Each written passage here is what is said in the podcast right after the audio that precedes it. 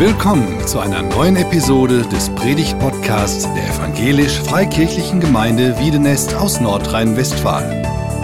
Wir sind davon überzeugt, dass Gott durch Predigten redet. Wir wünschen viel Inspiration beim Hören.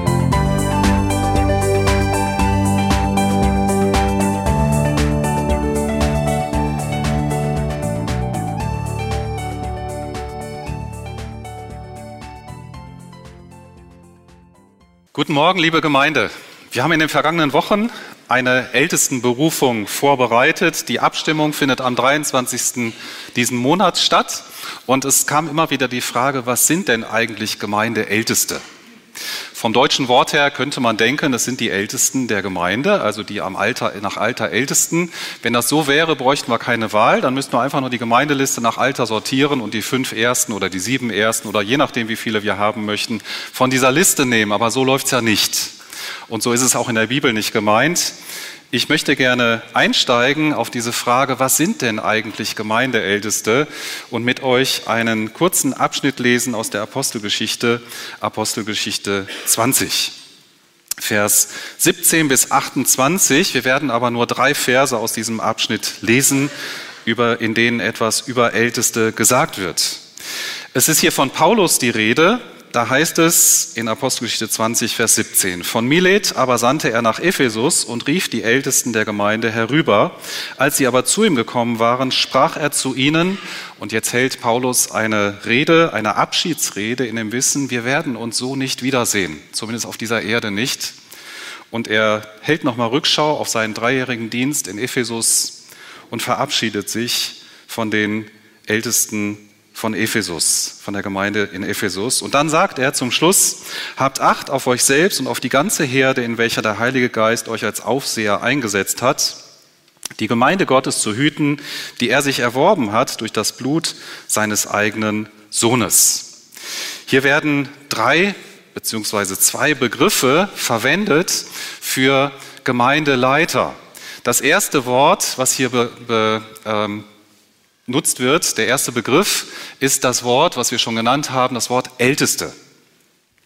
Das Wort wird schon im Alten Testament verwendet für Leiter, für Führer des Volkes, also für die äh, Verantwortlichen der Politik und der Religion. Es wird dann im Neuen Testament verwendet für die jüdische Leiterschaft, auch für die Synagogenleitung. Also das Wort hat eine Geschichte, die dann in den Kontext der Gemeinde übertragen wird. Im Alten Testament oder im Alten Orient generell, in manchen Kulturen auch heute, ist es noch üblich, dass Leitungsfunktion an das Lebensalter gebunden wird. Vor allem in Kulturen, wo es Sippenstrukturen noch sehr stark gibt, da ist das Sippenoberhaupt meistens der männliche Patriarch oder der männliche ähm, Sippen Häuptling, will ich mal so sagen, derjenige, der auch an Alter, an Jahren am ältesten ist. Das sehen wir im Alten Testament in verschiedenen Familien und Sippen, wie sich das durchzieht. Im Neuen Testament wird an keiner Stelle die Leitungsfunktion an das Lebensalter gebunden. Es gibt sogar einen, der in sehr jungen Jahren schon zum Leiter ernannt wurde. Das ist der Timotheus. Er wird nicht direkt als Ältester bezeichnet, aber er führt ähm, die Funktion aus, die dann auch Älteste ausführen sollen. Er ist verantwortlich, leitend verantwortlich für die Gemeinde in Ephesus.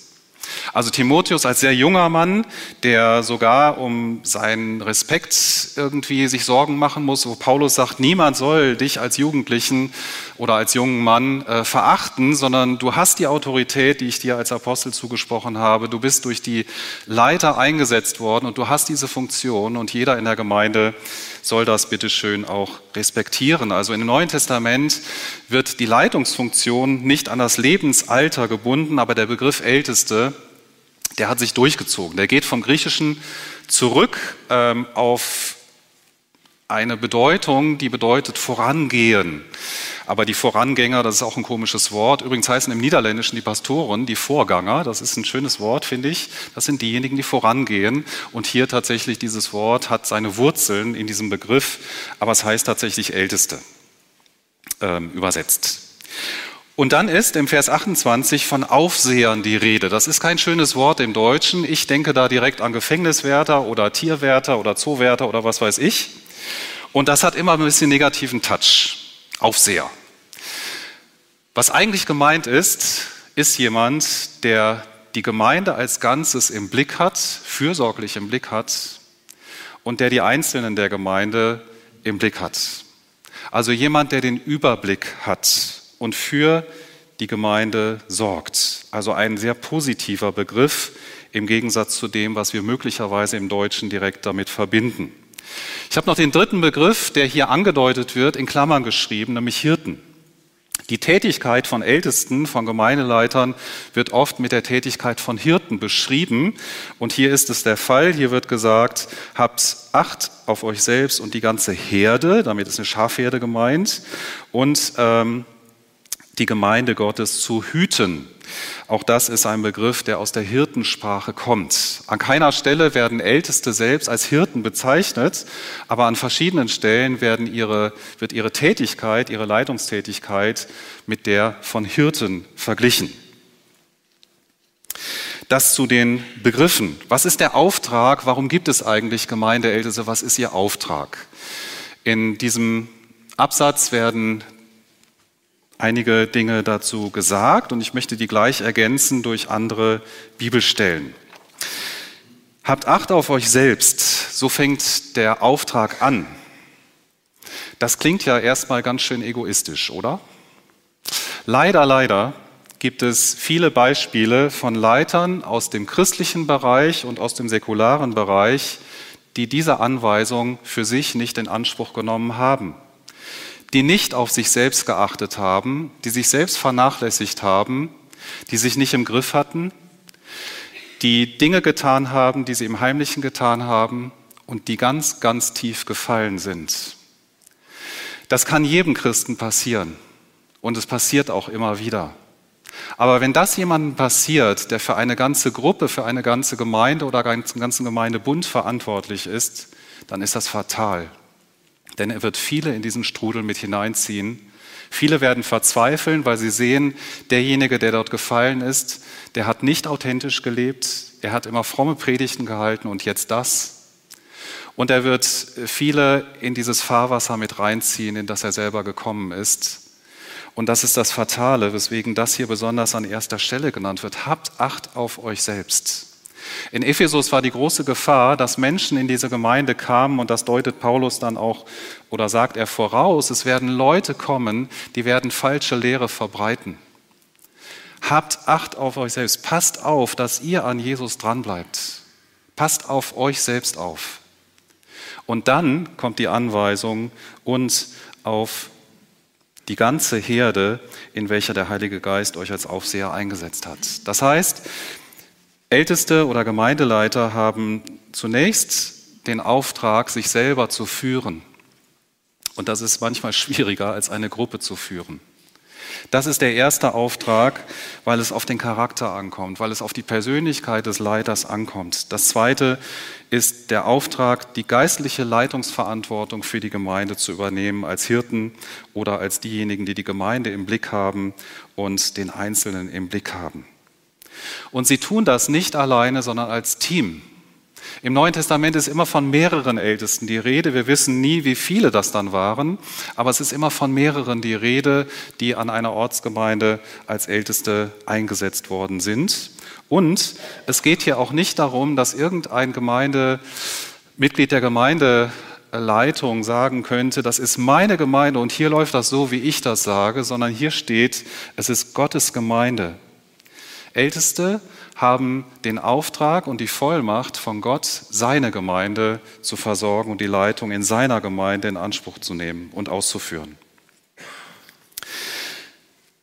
Wir entfernen uns jetzt einen Moment von diesem Text aus äh, Apostelgeschichte 20, denn das ist nicht der einzige Text, der etwas zu Ältesten sagt.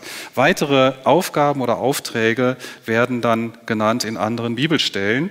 Ein Brief, der auch von Paulus kommt, der erste Thessalonicher Brief, Kapitel 5, Vers 12 heißt es aber, wir bitten euch aber, Brüder, dass ihr die anerkennt, die unter euch arbeiten, euch vorstehen im Herrn und euch zurechtweisen.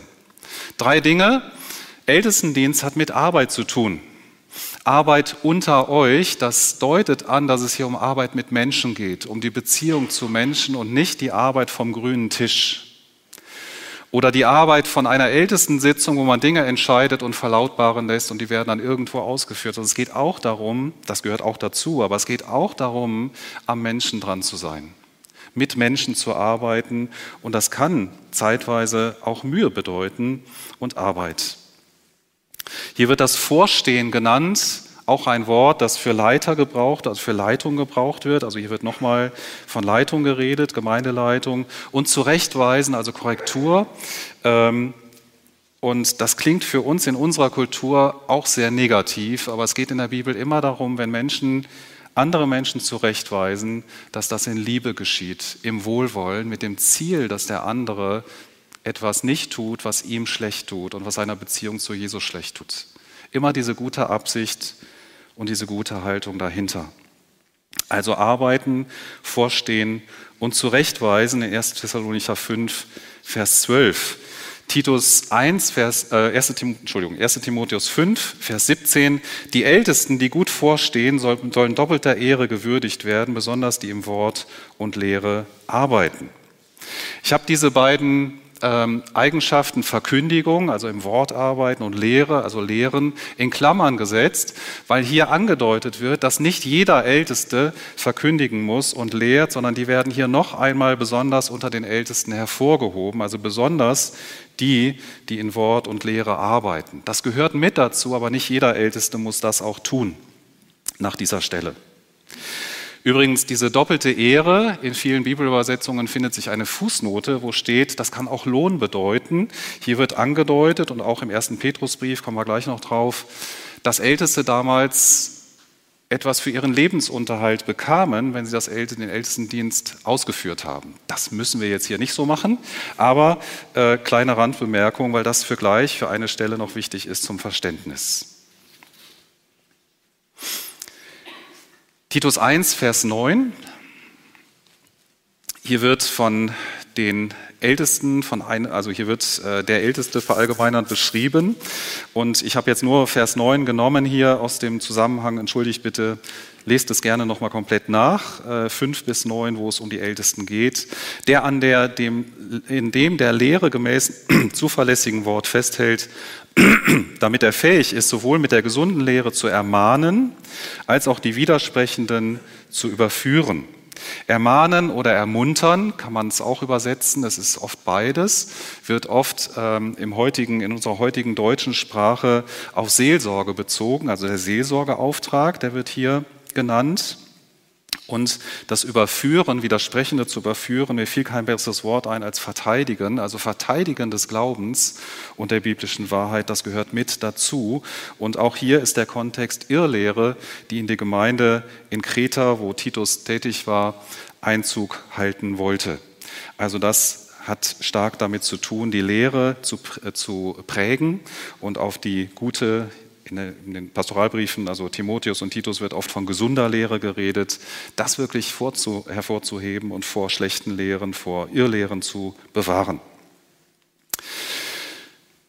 Ein weiterer Auftrag, der genannt wird im Jakobusbrief, Jakobus 5, Vers 14, ist jemand krank unter euch, er rufe die Ältesten der Gemeinde zu sich und sie mögen über ihn beten und ihn mit Öl salben im Namen des Herrn. Also Krankengebet gehört mit zu den Aufgaben von Ältesten. Es gibt ja auch in dem, im, im Korintherbrief zum Beispiel, ersten Korintherbrief, die Gabe der Heilung, die wird nicht speziell auf Gemeindeleiter oder Älteste bezogen.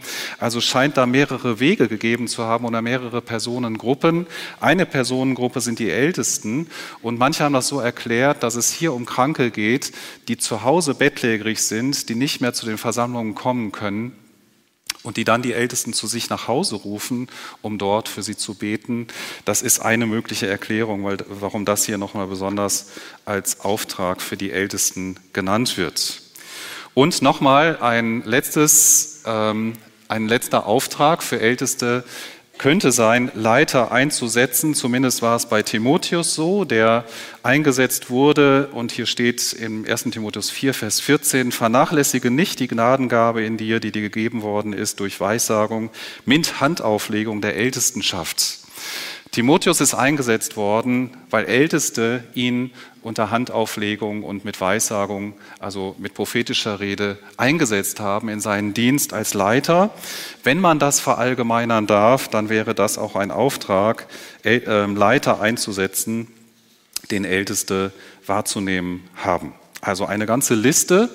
Gut, dass es nicht ein Einzelner ist, sondern ein Team und dass äh, ein Team sich solche Aufgaben auch teilen kann. So ist es von der Bibel her gedacht. Wie wird jemand Ältester? Wie werden Älteste berufen? Wir kommen nochmal zurück zu Apostelgeschichte 20. Da heißt es in Vers 28, habt Acht auf euch selbst und auf die ganze Herde, in welcher der Heilige Geist euch als Aufseher eingesetzt hat. Paulus geht davon aus, dass Gott durch den Heiligen Geist die Ältesten einsetzt und eingesetzt hat. In einige Kapitel davor, sechs Kapitel davor, in Apostelgeschichte 14, wird berichtet, wie Leute in den Gemeinden zu Ältesten wurden. Und da heißt es, ähm, als also hier ist von Paulus und Barnabas die Rede, als sie ihnen aber in jeder Gemeinde Älteste gewählt hatten, beteten sie mit Fasten und befahlen sie dem Herrn, an den, an den sie gläubig geworden waren. Das heißt, hier sind es Paulus und Barnabas, die die Ältesten einsetzen und für sie beten und sie in ihr Amt einsetzen, um für die Gemeinde zu sorgen. In Titus 1, Vers 5 schreibt Paulus, Deswegen ließ ich dich in Kreta zurück, damit du, was noch mangelte, in Ordnung bringen und in jeder Stadt Älteste einsetzen solltest, wie ich dir geboten habe. Hier ist es Titus, der im Auftrag von Paulus Älteste einsetzt. Jetzt kann man sich fragen, wer setzt denn nun Älteste ein? Der Heilige Geist oder Menschen? Es ist beides der Fall, denn wir rechnen damit, und Paulus hat damit gerechnet, wenn er mit Barnabas Älteste einsetzt, dass da der Heilige Geist am Wirken ist dass Gott durch seinen Heiligen Geist Leitern die richtige Sicht gibt und Gemeinden die richtige Sicht gibt, wer diese Leitungsfunktion einnehmen soll.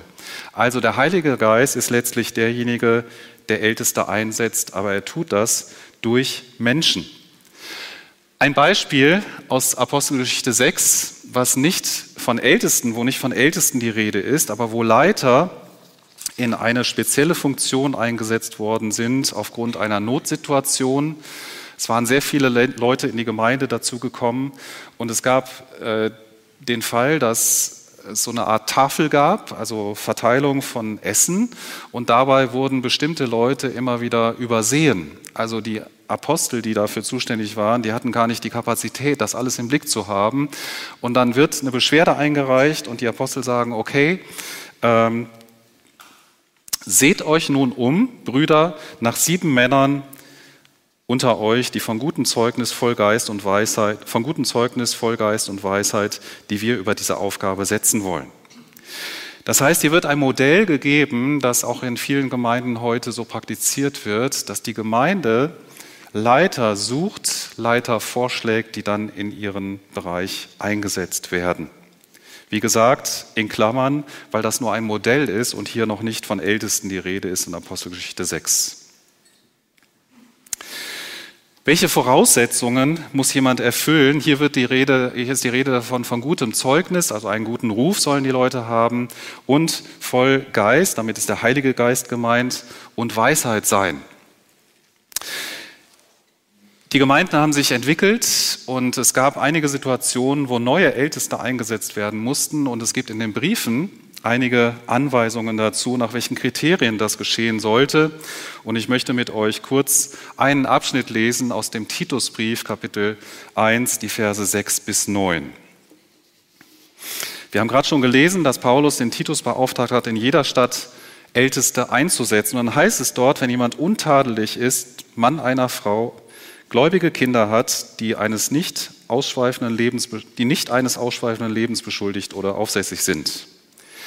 Denn der Aufseher muss untadelig sein als Gottes Verwalter, nicht eigenmächtig, nicht jähzornig, nicht dem Wein ergeben, nicht ein Schläger, nicht schändlichem Gewinn nachgehend, sondern gastfrei, das Gute liebend, besonnen, gerecht, heilig, enthaltsam, der an, der dem, Lehre, an dem der Lehre gemäßen, zuverlässigen Wort festhält, damit er fähig ist, sowohl mit der gesunden Lehre zu ermahnen, als auch die Widersprechenden zu überführen.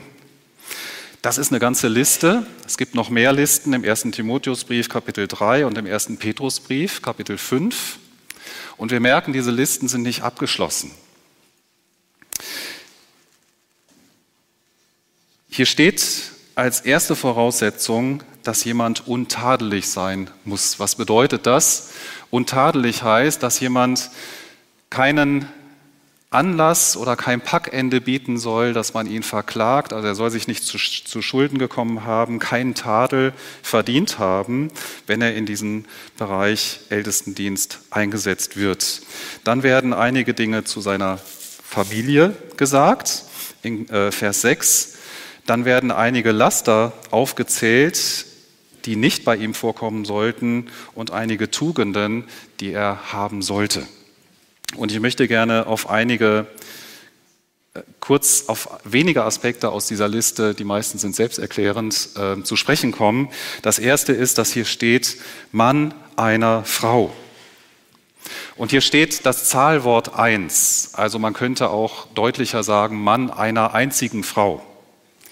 Und man hat sich immer wieder die Frage gestellt, was bedeutet das denn jetzt? Muss ein Ältester verheiratet sein? Dann müsste hier nicht das Wort eins so betont werden, sondern dann könnte auch da stehen, er soll verheiratet sein oder er sollte eine Frau haben, aber dann müsste das Einzige nicht extra betont werden. Ähm, genau.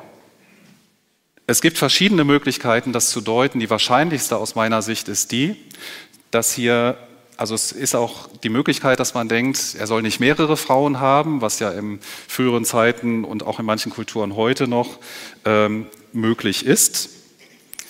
Aber das war zur Zeit des Neuen Testaments in der griechisch-römischen Kultur nicht so üblich. Was üblich war, war, dass die Männer ihrer angeheirateten Frau nicht unbedingt immer treu waren, sondern sich noch die eine oder andere Frau ähm, dazu gönnten.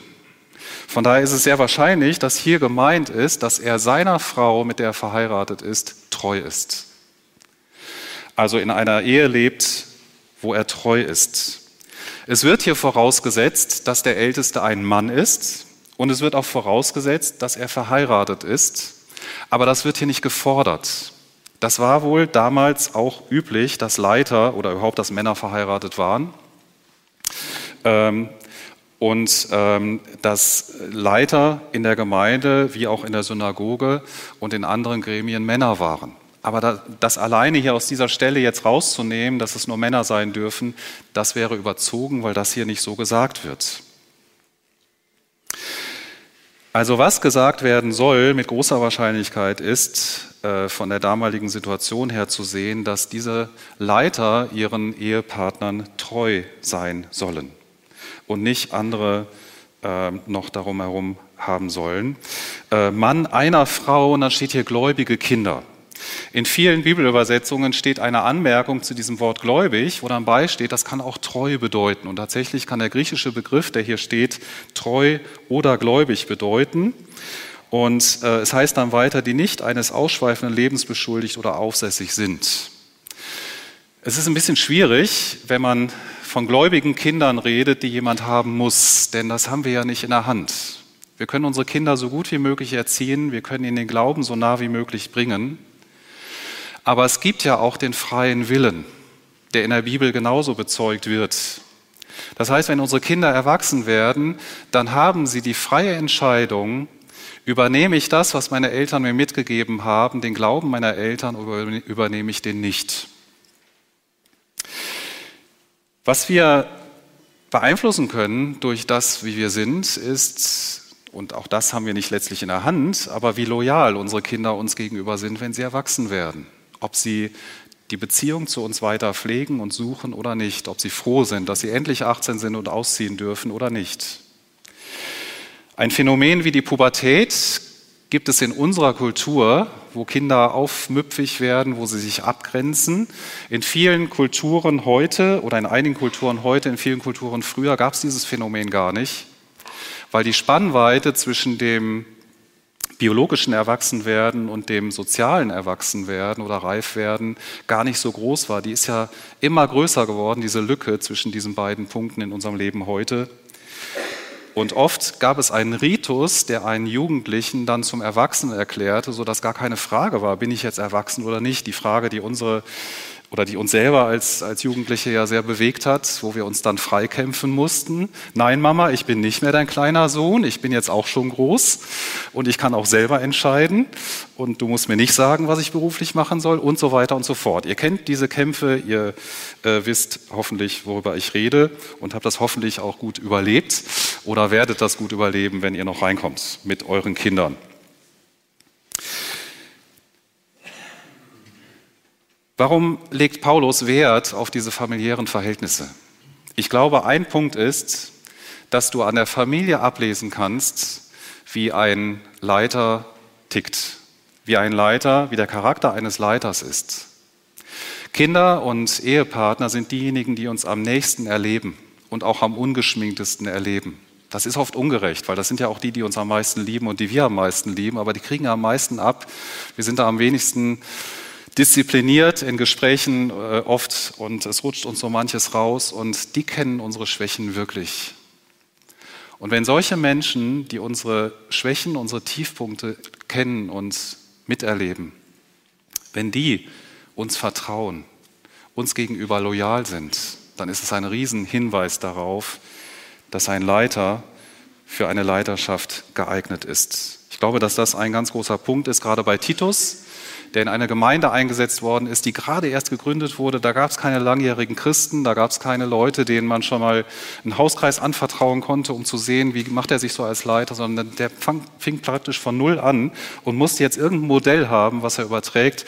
Allerdings hat Timotheus die gleiche Anweisung bekommen in 1 Timotheus 3 bei einer Gemeinde, die schon mindestens drei Jahre existiert hat.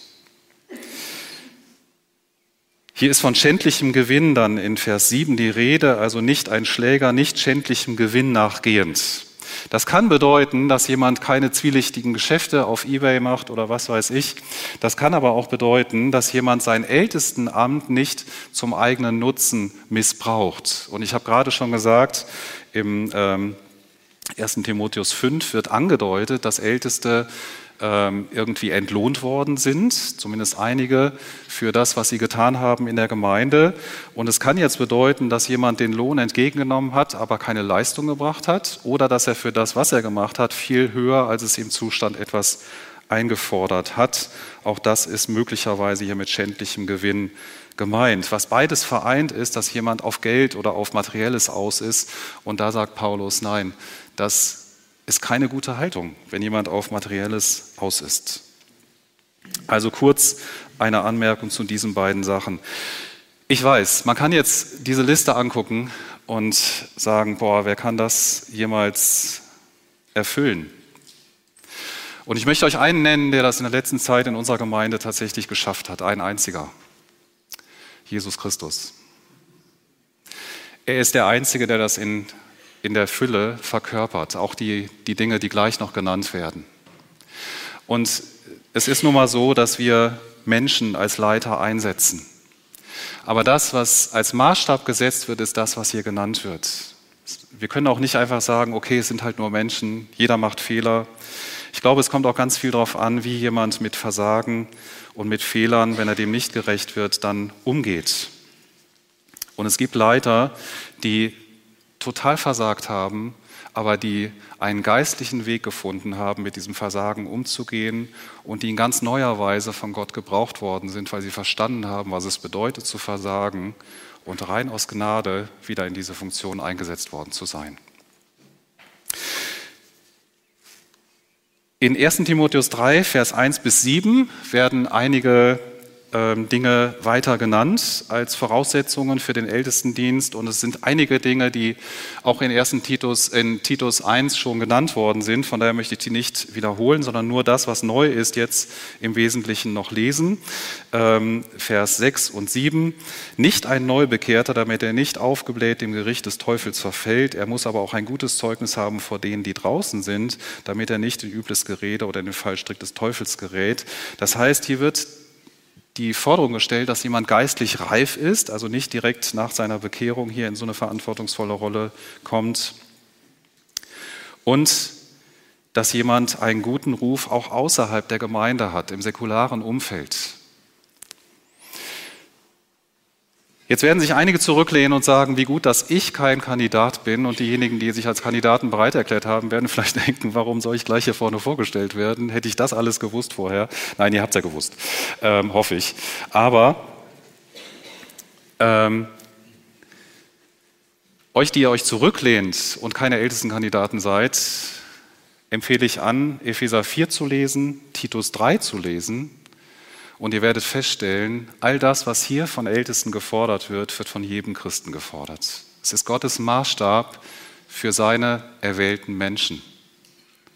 Älteste werden hier nicht in besonderer Weise ähm, gefordert, es werden keine besonderen Anforderungen an Älteste gesetzt, aber es wird deutlich, Timotheus, Titus, auf diese Eigenschaften sollt ihr ganz besonders bei Ältesten achten, denn sie sollen ja Vorbilder sein für die Gemeinde, Vorbilder für andere Christen. Aber letztlich werden Dinge, diese Dinge von uns allen gefordert. Ein letzter Abschnitt aus dem ersten Petrusbrief, Kapitel 5, Verse 1 bis 4, da wendet sich Petrus direkt an Älteste. Und ich lese nur die Verse 2 und 3, da heißt es, hütet die Herde Gottes, die bei euch ist, nicht aus Zwang, sondern freiwillig, gottgemäß, auch nicht aus schändlicher Gewinnsucht, sondern bereitwillig, nicht als die, die über ihren Bereich herrschen, sondern indem ihr Vorbilder der Herde werdet. Freiwillig, opferbereit, also nicht schändlichem Gewinn, schändliche Gewinnsucht, sondern bereitwillig. Ich verstehe das so, dass man bereit ist, sich zu geben, sich einzusetzen, zu investieren, statt auf das, was man davon hat, auszusein und als Vorbilder für die Herde.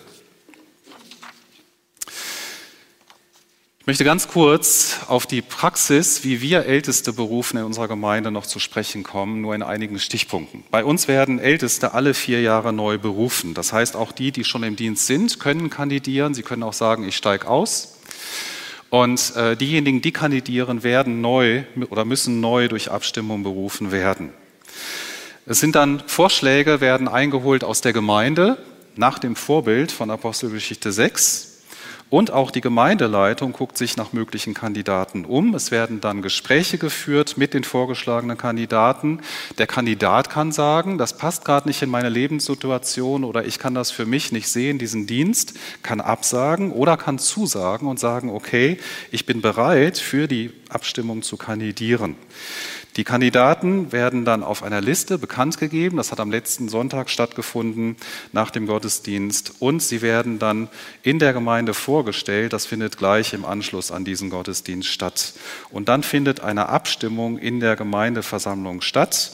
Wir haben keine Apostel, die die Ältesten einsetzen können, deswegen machen wir das so, dass wir die Gemeindeversammlung abstimmen lassen und auch da nochmal die ähm, Bestätigung einholen, ja, diese Person wird tatsächlich auch von dem Gros der Gemeinde gesehen und an dieser Stelle schon mal eine ganz herzliche Einladung. Kommt am 23.04. hier zu der Abstimmung. Und wenn ihr wirklich verhindert seid, holt euch nachher Briefwahlunterlagen bei mir, denn es ist so wichtig, dass wir als ganze Gemeinde diese Entscheidung treffen, dass möglichst viele sich an dieser Abstimmung beteiligen, weil wir darauf vertrauen, dass durch jeden von uns der Heilige Geist spricht und erwarten, dass er uns gut führt. Und dafür möchte ich jetzt gerne noch beten und bitte, dass wir dazu aufstehen. Herr Jesus, ich danke dir für diese Gemeinde. Ich danke dir für die vielen Jahrzehnte, die diese Gemeinde schon existieren kann, für die vielen Leiter, die sich hier mit vielen, vielen Stunden eingesetzt haben, die viel Mühe in diese Gemeinde hineingebracht haben. Herr, für all das Schöne, was wir als Gemeinde erleben durften, auch für die Notzeiten, durch die du diese Gemeinde hindurchgeführt hast, weil Leiter mutig waren und mutig vorangegangen sind. Gerade im Zweiten Weltkrieg, aber auch in anderen Zeiten, wo es schwer war. Danke, dass du dich zu dieser Gemeinde gestellt hast. Danke, dass du weltweit deine Gemeinde baust und dass wir ein Teil davon sein dürfen. Ich danke dir für die sieben Personen, die sich bereit erklärt haben, als Älteste zur Verfügung zu stehen und möchte dir diese Personen bringen und auch die Abstimmung bringen. Und wir wollen dir vertrauen, Herr, dass du durch all das führst und dass du deutlich machst, wen du in der Leitung dieser Gemeinde haben möchtest. Amen.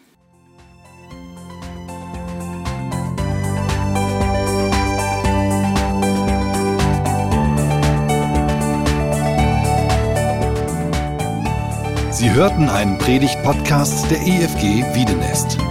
Weitere Predigten, Informationen zu Jesus Christus und zu unserer Gemeinde gibt es unter www.efg-wiedenest.de.